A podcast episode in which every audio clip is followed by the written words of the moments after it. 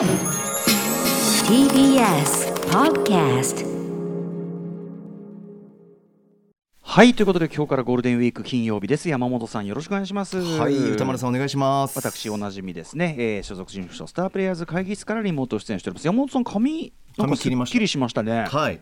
あらまあいいですねうんなんちょっとか耳の上まで切って。やっぱり若々しくなりますねなんかねありがとうございます。少年のようですよあ、助かります。助かりますってどういう37歳としては助かります。どういうあそう、えーあそう少しでも三十七？37あ歳ですよ。そうですか。いいですね。ね。私もちょっと年齢の感覚ってよく分かんなくなってるとこありますけどね。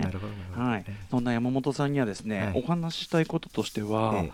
あの遅くなったんですけど、うんうん。あれどのタイミングでしたっけ？とにかくあのおすすめ作品みたいなのを、まあ、毎週伺ってる中で、はい。あのーまあ、今週のね、えー、とハッチング、ふえー、とふん？ハッチング不可ですよね、はい。えーハッチング不可。というねフィンランドの映画ありますけど、ちょっとそれとも関連するし、今ちょうどチタンという作品もやっている同じ監督の作品もやってるんで、はい。ずいぶん前に山本さんにお勧めいただいたええ「ロー少女の目覚め」というね RAW、えーこちらをようやくすいません本当に勧めていただいてから結構時間経っちゃったんだけどあのそまきながら拝見してめちゃめちゃ面白かったですよと同時に、えこんなオチかいとびっくりしたっていう。そうなんですよね。そういう話をね。最後そんなそんな感じなんかーいみたいな。あのーまあ、少女がねその獣医さんになるんでね僕勉強するっていうんでフランス映画ですよね、ええ。ーでまあその学校に入ると。で、まあ、ベジタリアンなんですよね。非常にちょっとこう潔癖な感じもするようなベジタリアン暮らしをしてると、非常に真面目に暮らしていて、ええ。で寮生活始まると。でまあその寮生活で、まあなんていうんですかね。たまにこう映画なんかで出てくるこう大学生ならではの通過儀礼と言いましょうか、はい。ああいうこう寮生活の先輩たちがこうなんかいろいろ無茶無理難題をやらしてくるというようなね。盛り上がりながらね。うんやるというような、まあ、どどうかと思うような風習がありますけども、えー歓迎ムードみたいな。まあ、そこに巻き込まれていってですね、でそういう中でえーちょっと彼女、まあ、ちょっとね無理やりそのベジベジベジタリアンなのに、ねあの肝臓なんだっけうさぎか。肝臓かなんかね食べさせられるみたいなのがあって。でそこでちょっと血の味みたいなのに目覚めてしまいで、まあ、彼女のなんていうんですかね。いろんなこう本当に、えー性的な目覚めみたいなものともこうシンクロして、うん。ちょっとこうカニバリズム思考と言いましょうかええ。みたいなものがだんだんこう頭をもたげてきてというような、うん。まあ大雑把に言えばそういう話なんですけどでそこにねお姉さんがね、うん。えー先輩としていてというね、はい。まあそこが肝こんなにお姉さんがこんなに大きな役柄とは思いませんでした。確かに。とか、ね。とかオチも含めて、あのーとにかく、まあ、今説明して僕もこのこの話をしてたんですけど、そうね。はい。あのまあその少女の少女というかなその女性がそのなんていうかな成長していく変化していく特に性的に目覚めなところを、まあ、ある種こうなんていうかなホラー的な舞台立てとともに重ねていくって、まあ、ある話じゃないですか、はい。ある映画じゃないですか、うん。なのでなんとなくこういう感じだろうなって想像してたんですけど、ええ。全然その方向とは違うあさそう。とんでもない方向へそうなんですよ。あのねびっくりこきましたそんなことに目覚めるんだというね。うん。だし、ちょっとえこれでも意外とさもし本当にこういう性癖の人っていうのがいるとしたら、なんか大変ですよね。だから重大っていうか。なんかっていうかもうとんでもない。とんでもないですよね。い。いやだしそのなんていうかなある種ちゃんと医療というか、うん。手助けがいる件だよねっていうようなことを考えながら見てましたけど、要治療っていう感じがしますいや。間違いなくなんだけどどうしたらいいのかだからそれも含めてオチでオチですごくびっくりしつつ「おい!」と。おいみたいな、お前、お前、そっちおかい。前、そっちかい、お前、お前のお前らのせいじゃないんかい。みたいな。いやでも面白かったです。いやだからこれ見たから、うん。あの今回のチタンって今現在公開中の映画も、うん。まあ非常にこうなんていうかな、あのえそっち？みたいな展開らしいんですよね。うんで僕が前あのあれですよあの映画館に行った時に前の,、あの回でやってたのが、うん。僕が見たのはあのシャドウ・イン・クラウドというね2週間前に映画表やったやつです。けど、はい同じその劇場の前の回で、ちょうどチタンやっててで公開週だったんで,、ええで渋谷でさこう出てきたお客たちがもう本当に出てきた瞬間に口々あんまり俺その出てきた瞬間にあんまり大声で感想とか言ってほしくないのよね。そのやっぱりそれそれすらネタバレの時もあるからさもうちょっと映画館出て離れてから行ってくれよってのあるんだけど、でも多分みんな我慢できなかったんだろうね。もう本当に口々にあのねちもうそれぞれ違う席にいる人たち同士が思ってたのと違った。思ってたのと違ったっつって。まあなんていうかな戸惑いと興奮混じりみたいな感じだったんで。へまあ、チタンもね今週引き続きムービーウォッチメンこうガチャの候補入れさせていただきますけども。そうなんですよ。だからそのローが好きなんだったら山本さんチタン行った方がいいんじゃないっていうわかりました。ということでわかりました。ますよ。ちなみにローはですね UNEXT などで見られますよ、うんそうですはい。遅遅くなって本当すみませんでした。とんでもないです。ありがとうございいます。はいということでめちゃくちゃ面白かったですという。そんな山本さんも私がお勧めしたとある作品を見たんですね。歌屋の貸し出しなしで見れたんですね。大丈夫だったいよいよ見られました。ありがとう。Apple TV プラスで配信しておりますので皆さん。はい、ということで話かは初めてからにしましょうか。アフターシックスジャンクションよろしくお願いします。お願いします。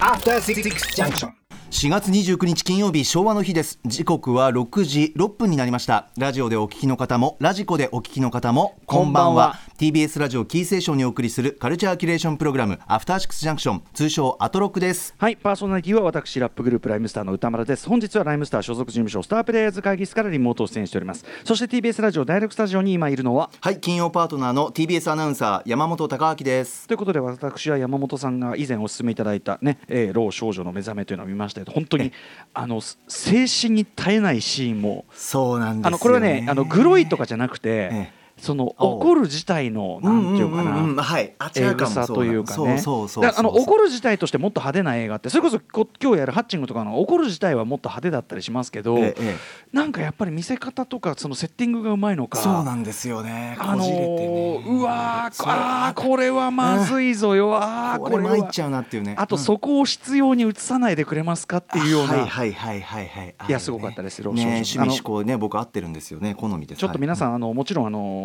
なかなかこうなんていうかなあの刺激が強いというか、ね、そうなんです。はいあれなのでもちろんご注意を。ごご鑑賞の際は要注意といった感じでございます、はい配信しております。そんな中、えー、山本さんが見ていただいた私の、えー、ちょっと前のおすすめ作品とは一体何でしょうか？はいあの歌丸さんのね過去につけた映画ランキング僕見るの好きなんですけど掘り起こしながら、はいはい。2010年の歌丸さんのシネマランキングで2位に入っておりました映画「ヒーローショー」これいよいよこれがいよいよレンタルしかなかったのよ。AppleTV プラスで。うんうん始まっております。あ見れ見れたのね？ありがとうございます。見られました。あすごいよかった。そうなんですね。もうどんどん歌屋の存在価値が。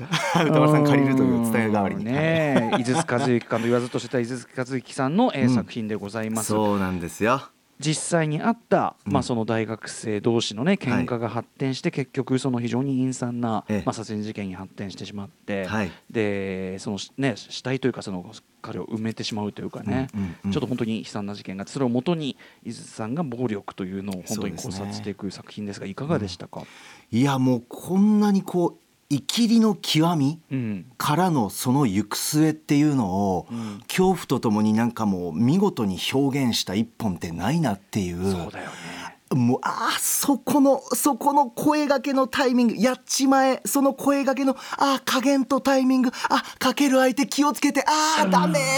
あーその手が伸びちゃった。あーだちゃこれ気をつけようぜっていう。一個一個とか関わってる人たちは全員その辺にいる、そうなんですよ。まあもちろんちょっと凶暴めな人とかもいるけど。そこも見事なのよねうんわかります。でもいるけど。日常的うんそう。うんいるけど。いるけど、あのいや要するに凶暴凶暴性だけど、うんうんうん。あの現実にいる範囲の人たちばっかりですよね。はいはい。あもうな現実なんなら世界で起こりうるんじゃないかあとなんなら置かれる状況次第では私もね山本さんも全然。巻き込まれる可能性がっていうというような感じですよね。いやーだから井筒さんってすごいなって。このジャルジャルの福徳さんそして特にですね後藤さん。後藤もうこのキャスティングでもう多分いろいろ監督見えてたんじゃないかなっていうぐらい見事な、福徳さんは割とそのジャルジャルのコントでも出てくる、まあ、いわゆるヘタレ役というようそうなですね。福徳さんの感じで、まあ、これもすばもちろん福徳さんも素晴らしいけど、はい。後藤さんびっくりしません？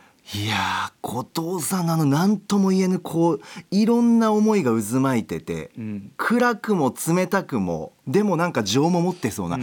絶妙な無に近い表情から伝わる何かいろいろ。後藤さんってだって僕ねこれ見た時ジャルジャルのことさんのことあんまりまだ知らなくて2010年時点で、ええあ。でまあその普通にフラットに役者さんとして見たんで、はい。あ誰このなんかこう高倉健のようなあ佇まいでもあるようなね、はいはいその男は黙ってというような、うんうんうんちょっと古,、古いタイプの男らしさみたいな、でもやっぱりいいやつでもあって、はいはいはい、えーみたいな感じ。であ誰だこの精悍本当に精悍な、うん。この精悍な役顔者さん。好き。そう本当すごいと思っねて、うん。ですうんなんか話聞いてみたら「いやジャルジャルなんだよ」と「あそうだ確かに確かに、まあ、ジャルジャル。だからなんでテレビ見たら、ん。え？全然違うんだけど。本当他の演技見てみたくなりましたねやっぱりでもジャルジャルのだから凄さって一つにはお二人の演技力の凄さっていうのがやっぱあるんだなってねえ見事なコントもされてますし。思いますよね。お二人のやっぱり呼吸ならではのシーンっていうのもたくさんあったし。後半はね特に二人がそうそうそうあの絡みになって二人だけのこううんロードロームービーになってきますよね。うん。でもそこって2人だけのなんかコントの世界になっちゃうのかなって、うんうん。全くそんなことがなくて、ね。本当にあの勇気っていう2人同じ名前であの演じてるんですけどいやーまさに勇気同士だったなあれすごかったなちなみに後半のねその結城同士のまあ一つロードムービーとか逃避行とかお互いまだ加害者被害者というかそういう関係ではあるんだけどでもなんか気持ちは通じてるような中ででもねあのその脅されてるその福徳さんの方はまあなんとか逃げたい。まあ要するにいねこのままじゃ自分も殺されるかもしれないという恐怖とともに生きてる。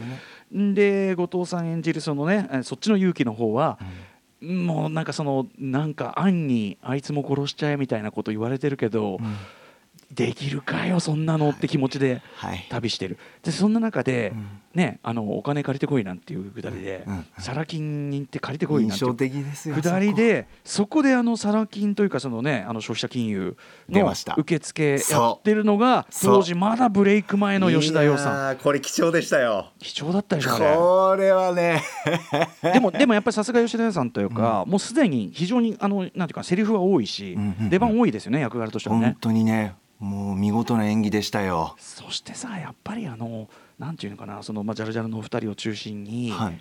そのさっき言ったイキリの加速によってどんどんどんどん暴力が手のつけられない領域に行っちゃう。あの周りの若者たちも全員素晴らしくないですか？素晴らしい立ち回りでしたよ。僕あの、うんえっと、林剛さんはい。あの森田義満監督の椿三十郎リメイクでええ。若侍の、まあ、リーダー役かつてで言ったらあの加山雄三さんが演じてた役を演じてらっしゃる、えー林剛さん「あの私出すわ」にもね非常に奇妙な、えー手品師かな役で出てきたりしますけど林さんが演じるあの市長の息子、あボンボンの、あはいはいはい、まあ、要するに、まあ、ちょっと不良ボンボンですよね。そうですね。まあさにでもいるでしょうねという感じの。うんうんうんうん。ちょっと詐欺まがいのことやって東京ではこう儲けてるというような。で、はい。なんか多分ルックスもまあ頭もいいし金持ちだから、うんうんうん。なんていうかなやっぱりその挫折を知らない脆さというか。そううまいこと生きてきたんだなひょうひょうとなんかこうね東京で。ね、うん。うん。周りの人間全員をバカにして世の中こんなもんだってくくってるからこそのあや、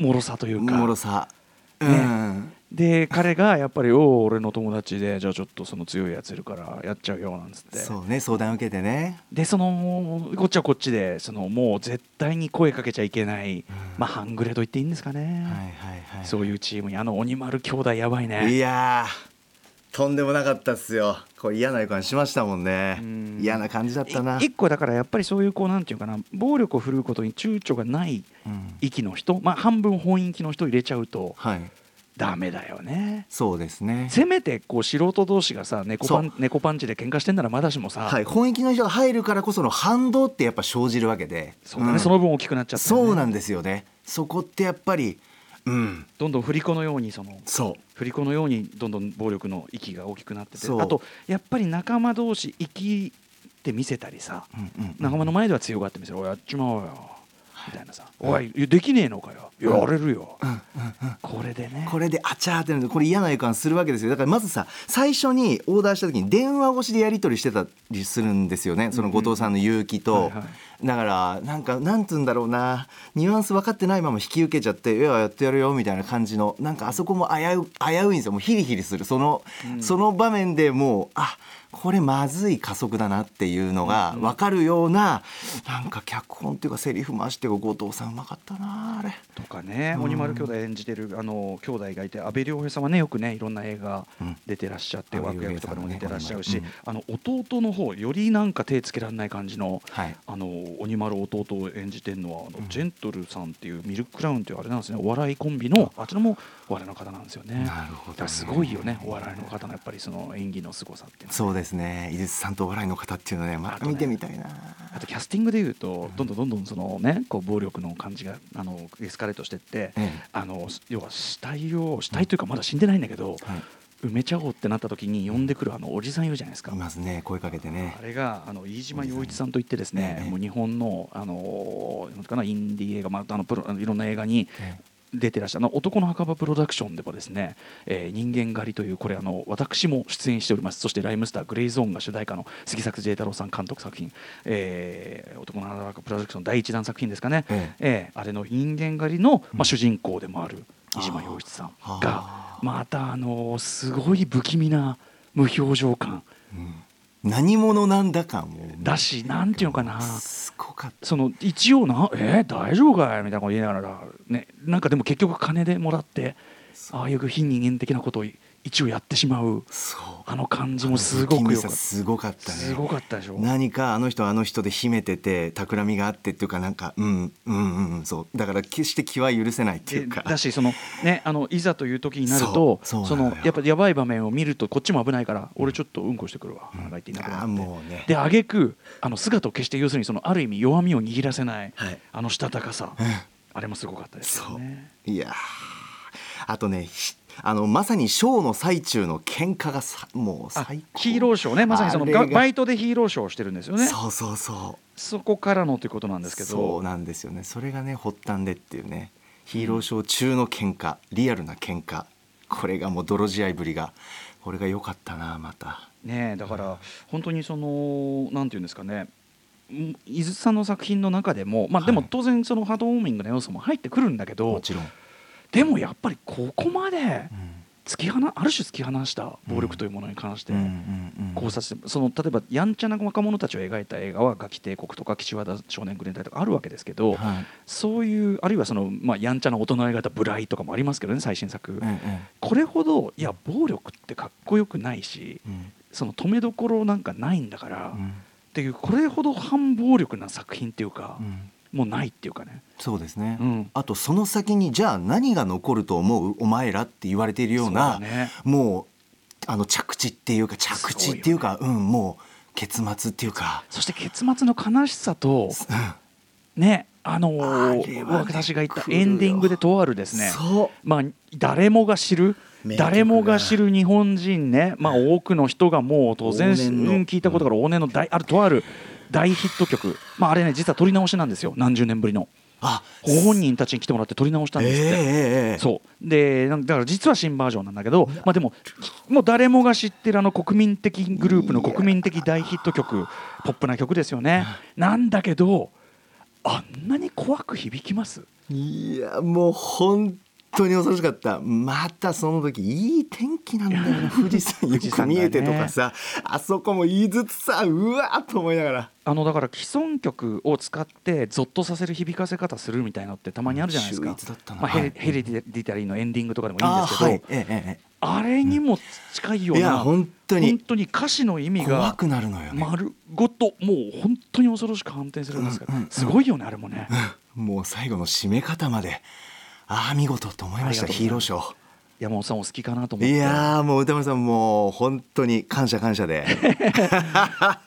山本さんお好きかなというのはねそのね。今日のムービーウォッチメンも、ええ。まあ、ハッチングね、うん。えリスナーさんからね深というのはね山本さんお好きあの見見るだけもちろんその全体としてダークであるとか、えその後味がこうであるみたいなことあるんだけど、見ると、うん。ああここのことかと。はい。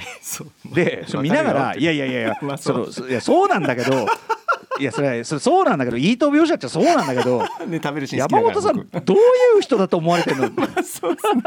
まあでも僕はこれねやっぱ5年目で嬉しいわけですよ。はい。歌丸さんがバチッとおすすめをねこれ当てに来てくださる感じもそうですし、はい。リスナーの方もですねやっぱり恐怖や狂気を与えるアナウンサーとして認識されてるんであなたがそうならリスナーとしても公開しますよと、ん。